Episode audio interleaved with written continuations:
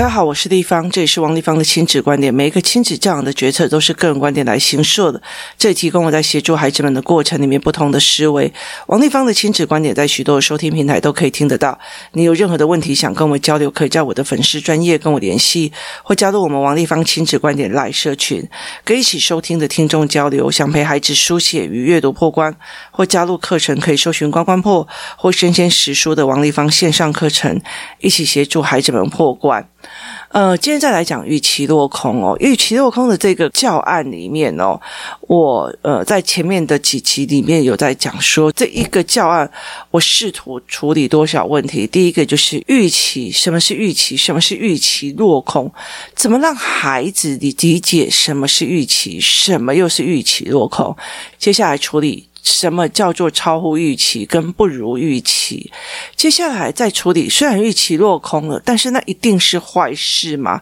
其实也有好事。接下来也有处理到哦，预期而造成你的情绪起伏概念哦。就是造成你为什么会期，就是对人没有期望就不会伤心。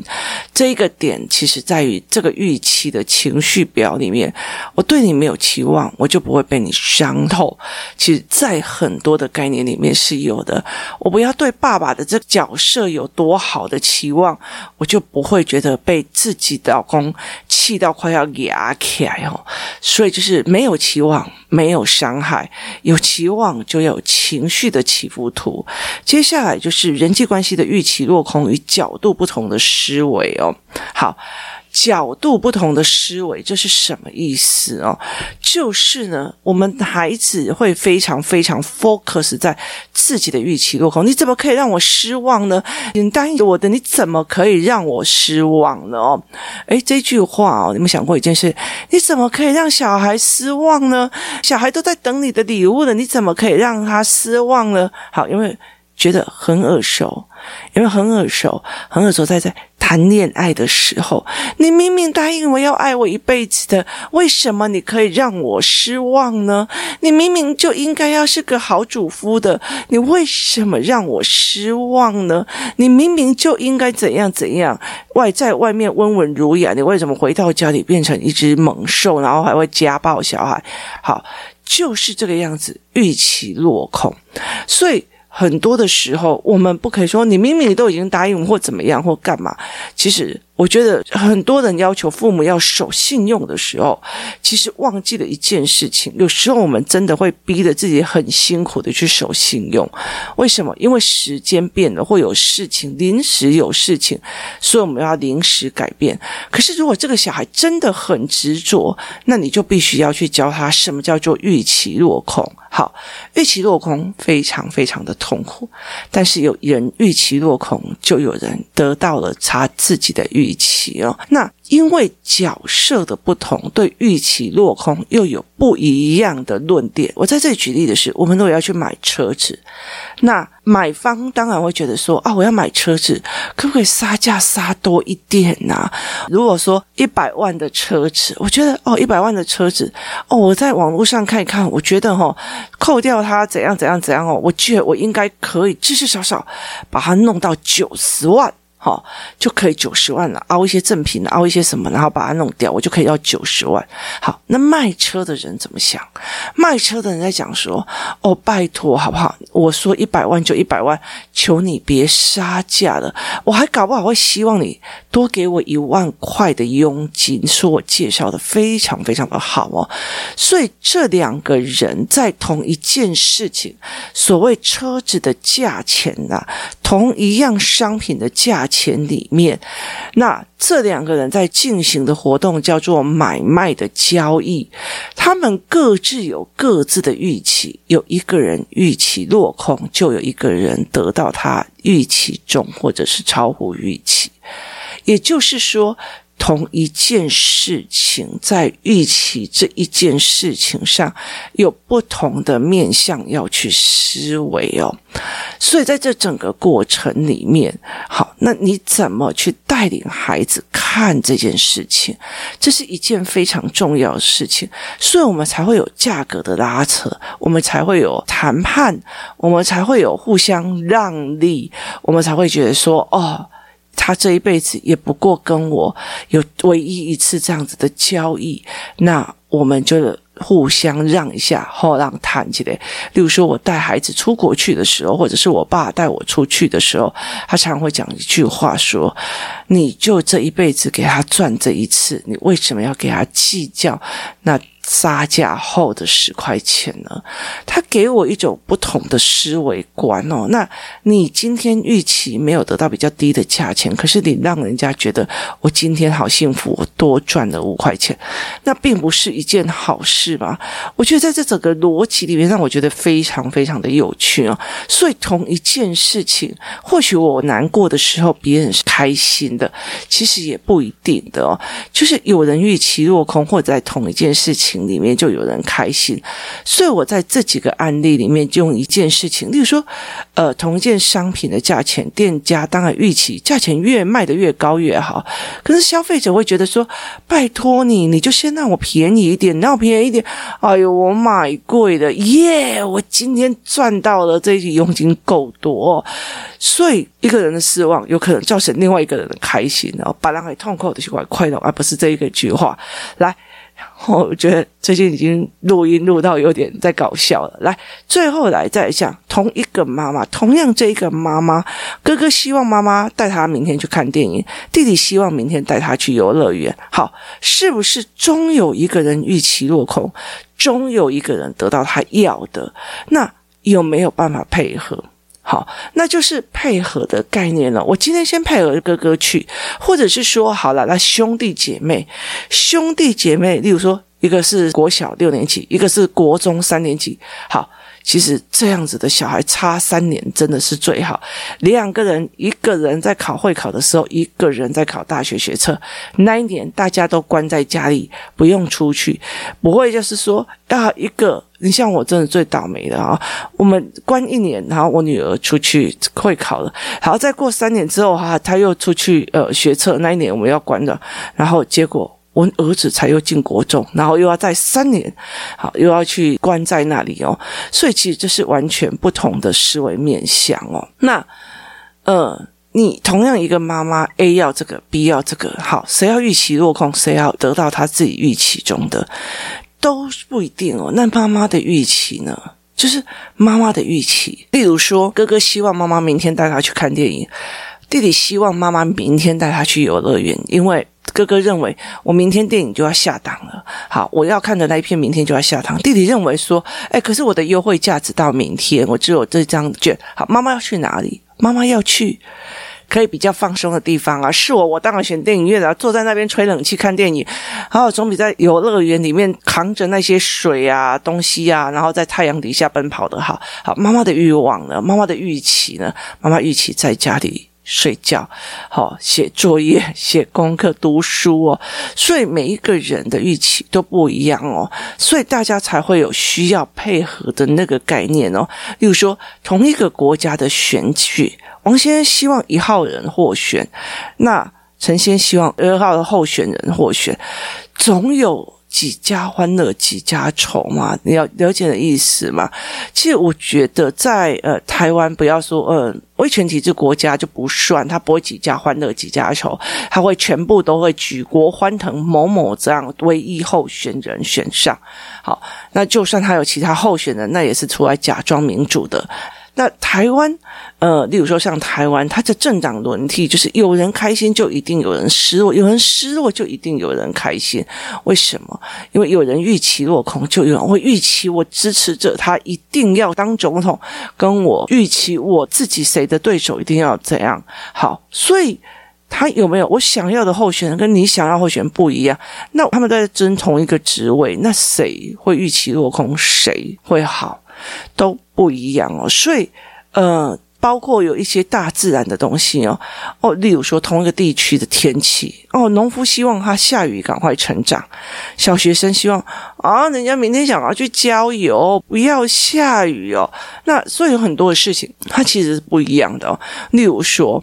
台风好了，台风小时候小朋友小时候像我小时候好想要台风假，就每天在祈祷怎么没有台风，怎么没有台风，我要台风假。那你知道台中最不会放台风假了，那个我们的护国神山会把那个台风给挡住，所以台中几乎很少放到台风假。然后甚至我很喜欢停电，因为停电就可以点蜡烛，全家非常的温馨哦。长大以后会发现啊、哦，可以不要台风天吗？真的。你知道吗？全家都躲在那边。妈妈，我肚子饿了。妈妈，我又饿了。妈妈，我想要吃什么？妈妈，我肚子又饿了。妈妈，我又就是全部都在这边。我后来其实很理解为什么台湾话讲说“囡仔怎么靠腰”。妈妈，我有饿了。妈妈，我有饿了，真的是哭饿的，非常的理解。尤其在台风天起势之后，你就会发现，全部给我去上班上学，不要在这边给我靠腰哈。所以在这整个过程里面，同样一个天气，不一定有个人喜欢。你知道，有些人就觉得，好停电好啊，或怎么样哈。例如说三级警戒，商人当然不希望三级警戒，因为整个经济会不行。可是有些人就觉得，诶，三级警戒以后我就可以做什么什么什么什么事。好，所以是不一样的哦。所以在很多的过程里面，每一个人的预期落空。同样一件事情，有人预期成功，就会有人预期落空哦。然后我又在这一个本子里面，预期落空这里带领孩子的去看一个人身边是不是背负着非常非常。多的预期，例如说，以我来讲，我是不是有背负了非常多的预期？我儿子女儿希望我多陪他们，多带他们出去玩。好，可是我的呃工作人员会希望你多捧墨你自己啊，多捧墨产品啊，多捧墨什么有的没有的。我的爸爸很预期我回去陪他，然后帮他做一些工作。那我妈妈会希望我回去让他使唤。因为他老了，需要有人帮他养老，把屎把尿把干嘛？这样有的没有陪他养老，好，所以他需要我去做这件事情。好，那呃，所有来这边的妈妈会希望你赶快多教我的，你看一下我的小孩怎样？你看，所以一个人。他被预期的非常非常多，国家预期我好好缴税哦，台北市政府预期我是一个好市民哦。那其实，在每一个人都对别人有产生一些预期跟一些所谓的期望。你希望我对任何人没有预期吗？你希望我对人生没有预期吗？我也有我自己对我自己的人生的预期。我希望做什么？我希望干嘛？我希望去成就。什么事情哦？我希望摆脱哪些事情？这些事情都是我们的预期。我想要预期做哪些事情？我哪些事情会 OK？我哪些事情我有能力让预期成真？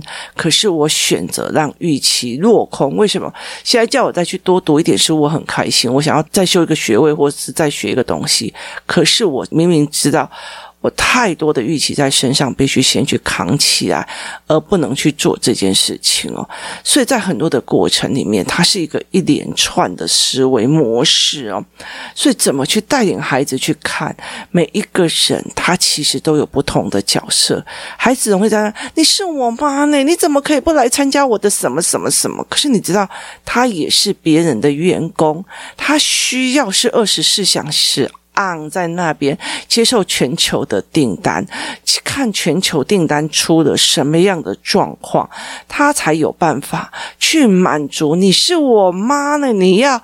坐车赶过来的那个车费，他必须要穿着得体的出去的那个钱，而去支付你的期望。所以在这整个过程里面，老板所预期的跟孩子的预期是完全不一样的。例如说。每一个人的预期是不一样，所以例如有些妈妈会希望她的小孩开开心心就好，有些妈妈就觉得是鸟娘是哪个学校的，你就要给我考上建中，你就要给我考上北一女，好，那是不一样的思维模式哦。所以在这整个思维模式里面，你怎么引导小孩去看，是一件非常非常重要的一件事情。我们怎么去引导小孩在看一个人有非常非常多的角色，有非常非常多的。期望值在那个人的身上哦。所以，其实如果我今天呢，老板希望我下班也可以随时按在线上，然后一直上班，可是我的女儿希望我二十四小时陪她，我总要让一个人预期落空吧？我总必须要让一个人满足他的预期吧？那就是选择跟取舍哦。所以在很多的过程里面，它就是一种选择跟取舍哦。你不可可以要求一个家庭主妇家里要窗明几净，回来你就要买好热热的菜，小孩教得乖乖的得体，但是你不给他钱。你就觉得说，哦，可是人家隔壁的阿花，哦，穿着那个怎么呃花枝招展的，人家都已经生过三个小孩了，身材还是超好的，然后每天呢就是呃打扮得美美的，哪像你是个老太婆，丑丑的，然后又胖，然后在那边，好不好意思哦，人家阿花的。老公每个月给他三百万，你给他的是三万，这能够比吗？那就是很多的时候，在我们的预期里面合不合理，其实它也是一个非常重要的一件事情哦。就是他的预期到底合不合理？我觉得我妈妈就应该要怎样哦？我妈妈就应该要怎么样？跟你自己觉得合不合理？所以我自己有没有提供那个条件？就我妈妈就要对我很温柔，好，但是你自。写的很丑啊，对你温柔，哎，很难，你知道吗？好，我妈妈就应该凡事包容我的错误哦。嘿，对，啊，你去便利商店偷东西，然后你去呃我的皮包偷钱，我还要凡事容忍你的错误，就是很多的概念里面，在期望值里面，不是嘛？因为我也期望我的小孩守法安分，然后快乐，什么有的没有。好，所以在这两方期望互相达到一个。平衡点就好像是说，买车的人跟卖车的人互相达到期望值的平衡点。好，一百万的车子，我虽然不能杀到九十万，那你事事少少。九十八万吧，那我就想说，我一百万的车子好，虽然我没有办法保价保到一百万，那我也不能亏损到九十万，但是你至少让我赚一点吧。好，那九十八万成交。好，我们让各自的预期。达到一个平衡，我也预期我的孩子回来乖乖的怎样怎样的，然后我就可以开开心心的成为一个开心的妈妈。那你不能只对我有期望，我满足你的期望，你也要满足我的期望，这就是商业模式里面的一个平衡点哦。就是在这整个过程里面，你要我一个温柔的妈妈，那你要让我一个看到你。就不会觉得我好糟心哦，我好累，我好痛苦的孩子嘛。所以这是一个相互的。所以有时候我们在跟孩子的对话的过程里面，我常常会跟他来一个，例如说，呃，同样的对等。我有时候会跟他讲说：“请问你的努力配得上你的享受了吗？”好，那你期望要这样子的享受，可是要这个享受的前提是要符合别人期望的价值哦。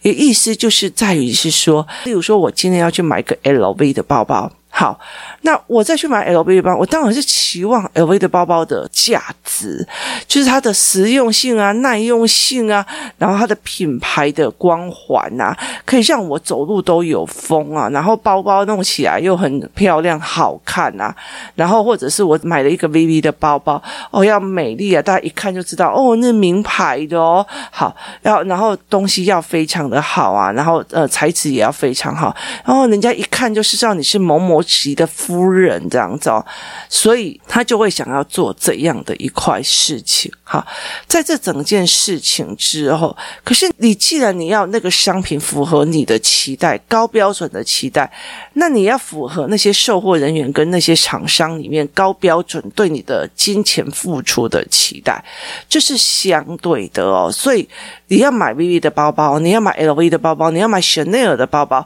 好，你期望这个名牌的光环。你期望这名牌的呃设计感满足了你的预期，那你支付的钱也要满足那个制造这个产品的预期，所以你的付出有没有满足到你的享受，这是另一个非常重要的一个很大的关系跟点哦。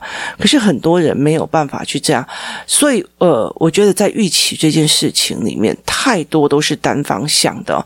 你怎么可以让小孩子失落？你怎么可以让小孩子失望？可是孩子没有预期到，我也让别人失望，我也让别人失落，反而会觉得。哦，拜托，小孩自有天分，你干嘛对他这样子啊？还要要求他那么多？可是人真的是希望是自己变成一个不受被期待的人吗？就是你真的希望，哎呀，这个三十块买的东西，你还期待它有什么好品质？你真的会希望自己成为一个？不被期待的人嘛，就好像别人在讲，哎，给人五十块包五十元的包包，你在期望他什么好品质？你希望是这样吗？所以其实我妈妈对我的期望很高。那她这一句话的意思是什么？是？他觉得你是一个可造之材还是非可造之材啊？那个没有用的啊！好，那就是没有期望。我觉得父母很难为，就是对孩子有期望也不行，太高期望也不行，没有期望也不行。超累的，了解的意思吗？好，可是期望值跟期望值是对等的。有没有人在教孩子这一块？你希望我温柔可爱、美丽像两颗，那你要让我可以去，呃，让我的身材变得非常的好的钱，让我的脸呃保养得非常好的温柔、美丽、可爱、善良，保持到永永远远，至少要给他福马林，把他自己变成了永远不会败的脸。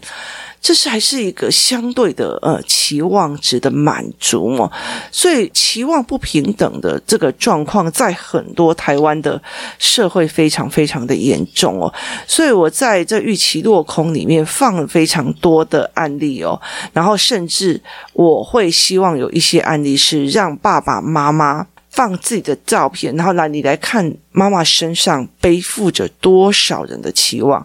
妈妈的身上，例如说，阿嬷期待我什么？做人的媳妇都爱安诺安诺安诺。好，当人的媳妇就要干什么？你来我家当媳妇，早起就要打扫，就要做什么？拜拜就要都要准备好，所有东西你都要弄好。可是呢，外婆对妈妈的期望是什么？你嫁过去要好好享福，你了解意思吗？不要太辛苦，希望老公疼你，婆婆疼你，不需要做到快死。好，光外婆跟妈妈对你妈妈的期望还有天壤之别。好。可是又没有人可以去带孩子理解这件事情。每个人都有他自己预期的东西，每个人都会有预期落空，每个人都在一堆的预期当中找寻他自己的平衡点。这个才是一个非常非常重要的概念。当孩子在看这件事情的时候，他就不会把自己的预期落空放大。我啊，本来想要呃杀个价，杀到一百块。啊，想想，哎，算了啦，不要了。就算预期落空啊，多二十块让他赚，让他开开心心的觉得今天多赚了二十块，那我也至少满足了一个人的期望。我觉得很多事情换一个方向想，去看懂很多的事情，是一件非常有趣的事情哦。我们买东西买贵的很哦，你知道吗？然后我就会觉得说，OK。至少让一个人卖到他预期想要的利润，预期想要的东西。一个人的预期说，例如说，我今天在某某的学校落榜了，那我落榜一定有一个人上榜。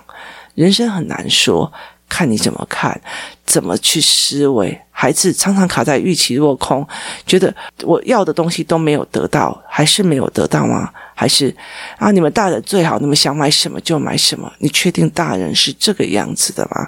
大人就没有所谓的预期落空吗？小孩的小时候如果没有处理好预期，落空了各个概念，长大了就要付出更大的代价。我常常说一件事情，就是你年轻的时候不去面对的事情，你该面对的时候不去面对的事情，总有一天他会翻滚的，然后换个模式打击自己。提早陪孩子去看什么叫做预期落空的许许多多的概念，在这一本预期落空的教案里面，如果你们有兴趣的话，可以到虾皮卖场的关关破去看一下预期落空的这个概念，协助孩子们去建立这中间的所有的概念与思维。今天谢谢大家收听，我们明天见。